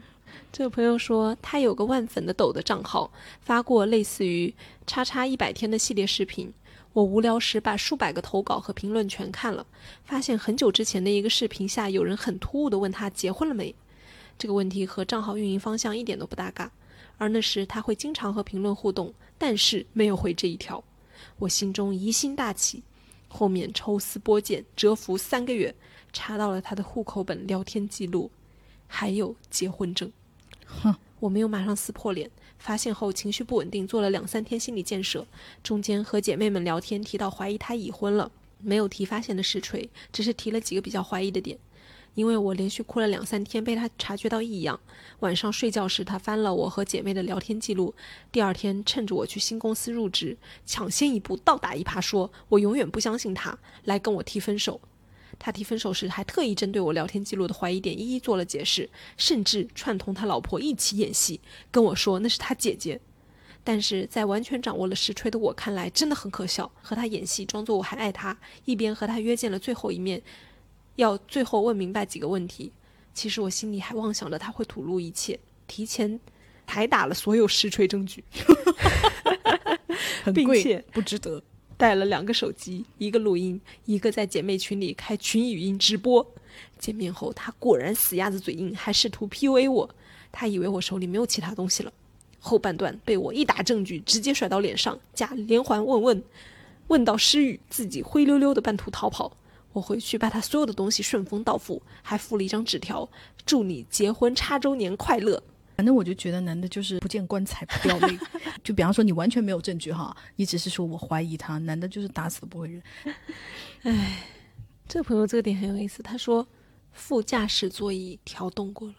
哦，对，这个我看到有很多朋友讲，嗯，这个妹妹讲说我的前夫第一。好多年前，家里笔记本电脑开机出来的 QQ 是个陌生的号码，我就网上找黑客破解了这个号码的聊天记录，呵呵，都是小三和他日常私聊的骚话。有一天我上班来月经，忘了带卫生巾，我就找同事借了。第二天，同事含蓄地告诉我，他中午去肯德基，看到我前夫买了两个冰淇淋，往车子走过去，他正好想起来我来了姨妈。哦。这是善意的第三方告诉了他一些线索。我觉得我们女的真的很敏锐耶。嗯，这个朋友说，我当时发现我那个异国的前任出轨，就是他先跟我说他去看了新上映的漫威电影，然后我发现他的微博和另一个女生互关了。我点进去一看，发现这个女生和他在同一个地方，并且刚刚发了一条新微博，内容是两张电影票图。当时我就已经有所预感，我就去问他怎么回事。他给我编了一个很扯的理由，说其实是很多人一起约着看的，结果最后都割了，就他俩来了，他俩只好两个人一起去看了。我想说这个理由其实很高明，在于他没有否认他认识这个女生，也没有否认他们两个一起去看电影这件事。如果他这样嘴硬，我反而会不信。但是反正那个当下我就暂且信他了。结果过了一个月，我当时一边和他打电话，一边和我室友聊天，大意是说艺院和音院，就是艺术学院和音乐学院吧。都算是艺术类的。我当时和这两个院分别合作办活动，发现艺院的新生比音院的新生会打扮很多。我就举个例子说，那届音乐学院的新生好多都是扎很紧的马尾辫加发箍，看起来很像高中生。他听到之后突然开始怒斥我，说我自己天天披着头发就见不得别人扎马尾，凭什么说扎马尾就是不好看的？说我在这里居高临下质疑别人审美。我当时就想到，我翻到的那个女生微博里所有照片都是扎马尾的，我当时就一下反应过来，他一定是出轨了。嗯，我觉得这个上下文的这个联系很不错，对，因为如果你单，对，如果你单独说一个马尾不马尾的，你也有可能是这个男的突然发癫做这种过激反应，但是你有前面的这个铺垫，你就会觉得哦，这个是比较牢靠的。对，就像我们刚刚说福斯特医生以后，你光在一个围巾上发现一根金发，其实它根本不能说明什么，只能说明这是一个开始。这个妹说，我们一起吃饭，她喝多了，有一个女的打语音电话，她说是单位同事，说明天要出差的事，我信了。然后呢，送她回去，夜里十二点，女的又打语音电话，我接了，但是我没说话。然后那个女的说，她喝多了吗？需不需要我来接？这个朋友说，网易云听歌，看到最新评论里有他，讲的是一些对人心动的话。哼，他讲的就是那种巧合和随机，就是茫茫歌海，我刚好就是看到他了。早上我上班打卡去吃早餐，看见他和另一个女的穿人字拖去吃早餐，就在我公司附近。那个妹妹也住在我们公司附近。这朋友说，有一次邀请朋友来家里聚会，音响在播我的歌单，不是很大众的口味。几首歌之后，他走过去把音响关掉了，当时心里咯噔一下。后来发现，他当时果然出轨了，对方是和他音乐品味很类似的业余歌手，还是同一个人。有一次打电话的时候，觉得没话聊，刷微博，因为他的名字很特别，就心血来潮在微博搜了一下。后来发现有一个女生在发和他的恋爱日常（括号甚至不是那个歌手，不是同一个人）。就好几个，对吧？嗯脚踏好几条船。我发现他的头像上出现了一个圣诞帽，但是不是我画的。就是大家过圣诞节的时候，头上不是很喜欢加圣诞帽吗？嗯这个朋友他说，从每周找我两次到每周找我一次，我就开始觉得不对劲。后来去了一个商场，第一次去的时候，我们俩都找不到电梯。第二次，他就非常熟练的带我去了一个很快的电梯，我就知道他和别人来过了。哦，这个很不错耶。嗯，就跟这个朋友他说，女人一定要相信自己的第六感。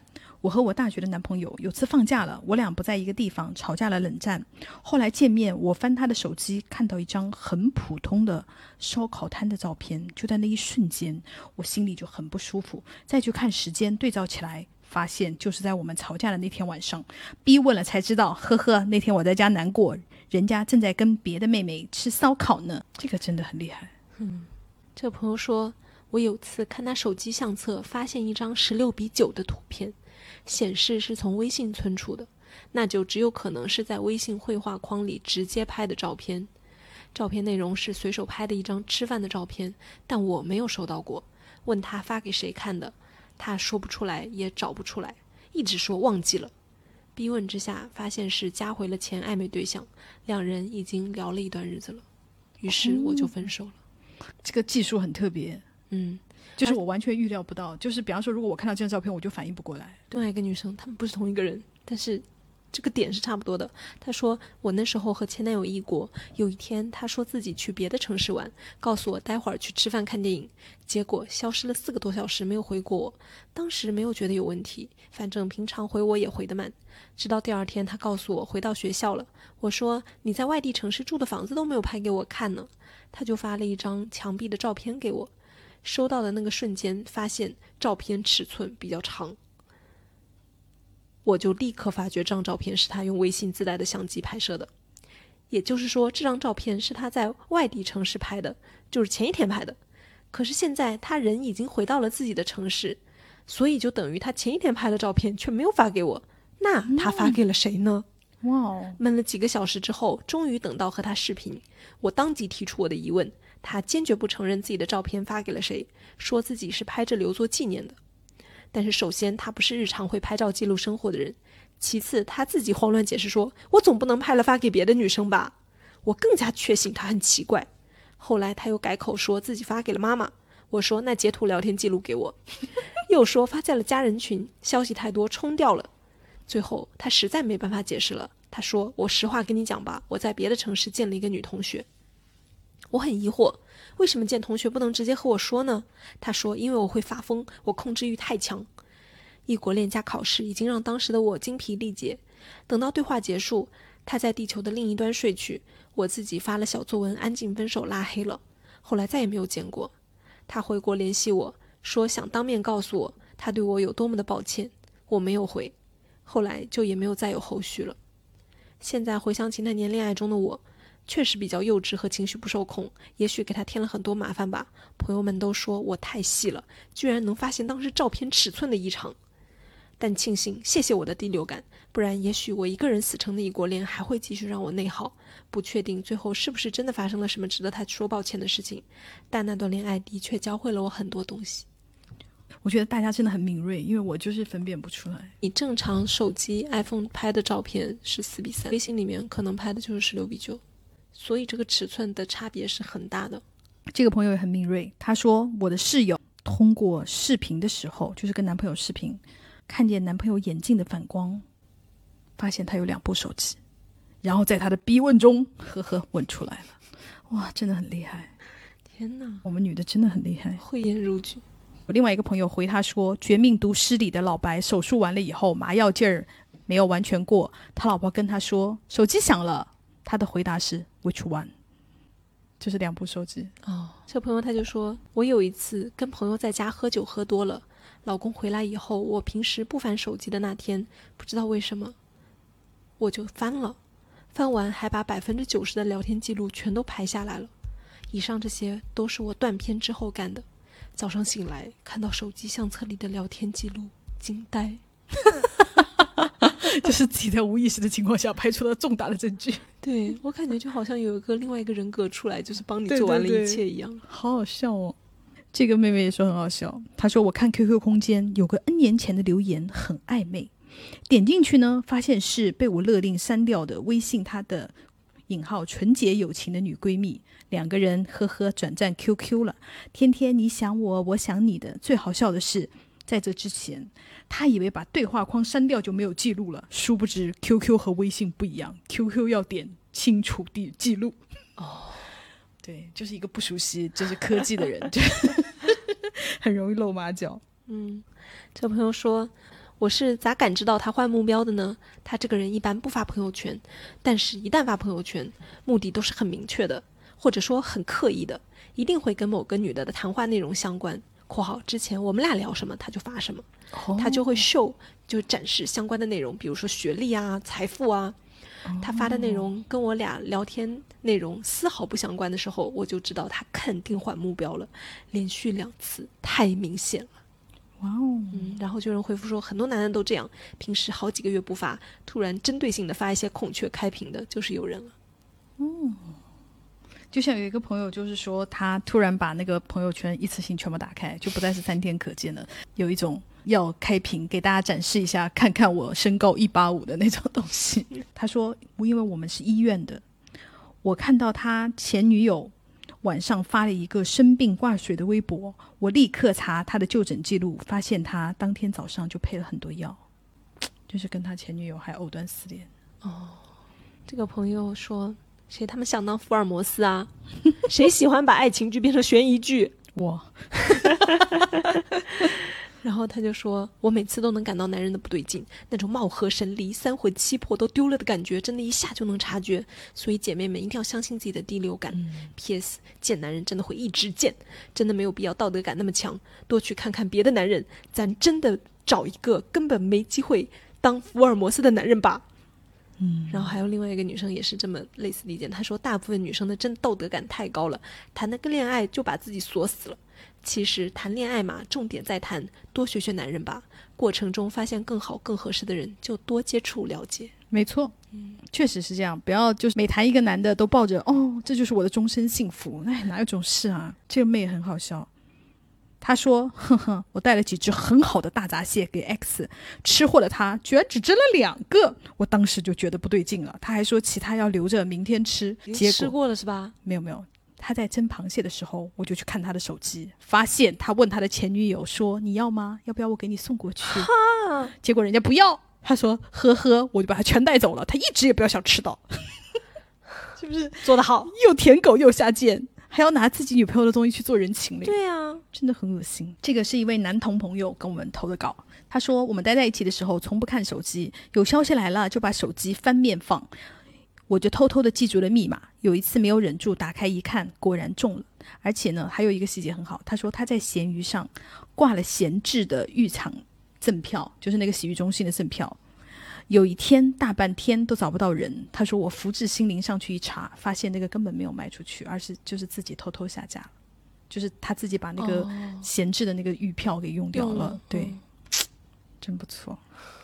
对方在前夫的行李箱塞了一条他自己的内裤。然后就当然就是被我发现了，我当天就逼问出来了。之后调查发现已经暗度陈仓一年半了，但是我离婚离得费了九牛二虎之力。他说是的，男人就是这么实际，怕有损失，所以不愿意离婚，真是离掉了我半条命。唉，这个朋友说，呵呵，因为手机，我们算是异地吧，平时我们手机随时可以互相看。有一天半夜，我想用他的手机推送一条炸鸡店的名片给我自己，然后呢，我就发现他和一个女的约下次在一起喝东西，言语表达是其实是非常正常的。他说，但是我就觉得很不舒服，就把那个女的删除了。鬼使神差的我，这时候又打开了他的手机相册，呵呵，没想到这么狗血的事情就发生在我的身上。那就是打开相册发现了就是不该看的呗。我觉得这个妹妹就是非常精彩。她说：“我算是婚姻中的福尔摩斯了。我恋爱三年，结婚又三年，小孩在几个月的时候，对方出轨，怎么发现的呢？就是对他太熟悉了，他的一举一动有何变化，我都能敏感察觉到。比如突然发微信的他，看到我缓缓走过来，就会迅速将界面划走。”再比如，刚刚开始戴口罩的那段时间，其实也没有那么多工作，但他有借口要去公司，其实是去见小三。小三是谁呢？其实是他的同事。他们大概在一起半年就被我发现了，从他手机里发现的。以前谈恋爱时，手机密码互相都知道，后来他改了密码，我就知道苗头不对了。有次无意间看到了密码。我酒量很好，把他喝多了之后打开了手机，我有被震惊到，真的没人能从对方手机中走出来。虽然表面上看起来如此正义凛然的人会做出这么伤害人的事情，虽然我很愤怒，但也忍下来了。微信的内容非常不堪，一部分是跟小三卿卿我我，另一部分是跟其他同事在群里炫耀，炫耀我在跟他打电话的时候他是如何跟小三在做爱的。最后，我请了要好的朋友跟踪前夫，知道了小三的住所。在下定决心实锤他们的时候，找人查了他们当晚酒店的房间，又叫上了几个社会混子。等到他们开始开始办事的时候，打开房门，捉奸在床，把狗男女都暴打了一顿。（括弧本人就是对于打小三这件事还是不是很赞成。）打完，把双方的父母都叫来了，当即决定离婚，很爽，很解气。虽然离婚了，一个人带娃也不容易。谈恋爱的时候很喜欢他，觉得是可以过一辈子的人。但是现在我他妈过上了有娃没老公和公婆的大好人生，自己有工作，收入还不错，孩子也大了，平时有有阿姨帮忙照顾，而我也有了私人时间，真是值得为自己鼓掌。结局很好。但是我就是想到他该跟同事就说他一边跟小三做爱一边跟老婆打电话这种事情，下贱！我真的就是觉得，哎呀，就我很痛苦看到这个东西。然后这个妹还说，我有次套用完了要搞，没套我不搞。第二天晚上，他拿回来几个套，两个盒，但是呢，盒子都是拆开的，盒子上每个盒子都写的三支装，但是里面都只有两个，那就是跟别人用过的，散在车上的两个盒子还是不同的牌子。问他，他居然说是我从玩得好的兄弟那儿拿的，人家多拿几个用，当我傻瓜吗？怎么会有人就是这么荒谬啊？买一套新的会怎么样呢？无所谓吧，并不想在这种事情上掩饰。呃，你可能会怀疑，但是你怀疑，你怀疑就怀疑吧，或者就觉得嗯，三言两语我应该就能说服你吧。你这就是承受得起被怀疑的代价吗？还有一个，这个女妹妹也很精彩，她说我。朋友洗澡喜欢用手持的莲蓬头，她老公喜欢淋浴。国庆的时候，我朋友回娘家了，回家的时候发现洗澡还是手持的，没有变过。有一个人说啊，我没有看懂。这个妹妹跟她解释是说，朋友用手持的，她老公用淋浴的，这几天都没有动过，说明这几天她老公都不在家。对。好像在听那个解谜小说，就 是听谜面，然后大家大家在猜。对，他说前夫大我十岁，结婚两年，二零二零年去澳洲旅游的时候就觉得不对劲，但是一直都很相信他，没有往那方面想。后来他找茬跟我吵架，让我回娘家，他要冷静冷静。回娘家以后呢，妈妈带我找了一个大师，这个这个这个是什么大师？不是算命的大师哈，大概就是那种情感关系的大师。那个大师呢，就是让他不要回家，就待在娘家，让他就是撑着。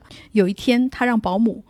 拍了屋子的样子，发现婚纱照和我的牙刷不见了。但是阿姨说前一天还在。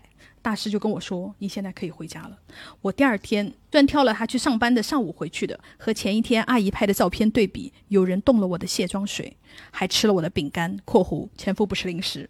在垃圾桶里还买了隐形眼镜、护理液的小票和粉色的隐形眼镜盒。我瞬间明白了怎么回事。我把所有的东西恢复原样后就走了。回家后联系了我的姐夫，让他找了几个兄弟，第二天陪我回去砸家。但是我不确定他还会不会带人回家睡觉，所以我一直盯着他的蚂蚁森林。消费后二十四小时可以收能量，且会一直倒计时，所以我知道他什么时候消费了。看到他凌晨三点还消费了，我就知道他一定嗨到了凌晨才回家。第二天早上，姐夫叫的兄弟们带着我七点回家，门从里面反锁了，但是能开个缝。不能完全打开，开了缝后，我看到有双女士的靴子，没跑了，让我抓个正着。随即一边砸门，一边给他电话，让他开门。他前一天喝了好多酒，刚睡着还迷糊着，接了电话就过来开门了。进门后，我冲到卧室，看见那个女人穿着他的衣服（括弧肯定是我砸门的时候随便套的），坐在我的床上。我又返回门口，拽着前夫开始抽他耳光，让的姐夫们给我撑腰，士气十足。因为他这次就是顺利的捉奸，以及有娘家人的撑腰，顺利的离婚了，一个人过得快乐的日子。每一个大家都以为人生就是平平无奇的人，其实都会有一些这种精彩和狗血的故事。虽然本我们都觉得就是捉奸这件事情听起来非常的心酸，以及想说至于做到这一步吗？可是看大家投稿的时候，我又经常被就是精彩到，嗯，为那种人性幽微之处而感到哇。天哪，就是如此细腻的观察，如此敏锐的感受，又让我震惊和又让我欣喜，都会为投稿的姐妹鼓掌，所以就让我很矛盾这件事。再加上本人又是对于这种小破案、小悬疑。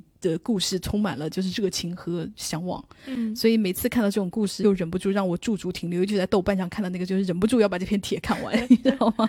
就大家给我们留言的故事啊，就是大家的亲身经历，我就会感觉到，哦，他破案的，还有抓现行的那一刻，就好像同时有两种感情，一种是就是我确实受伤了，我很痛苦，然后另外一方面就是那种咬紧牙关，我要打赢这一仗那种决心。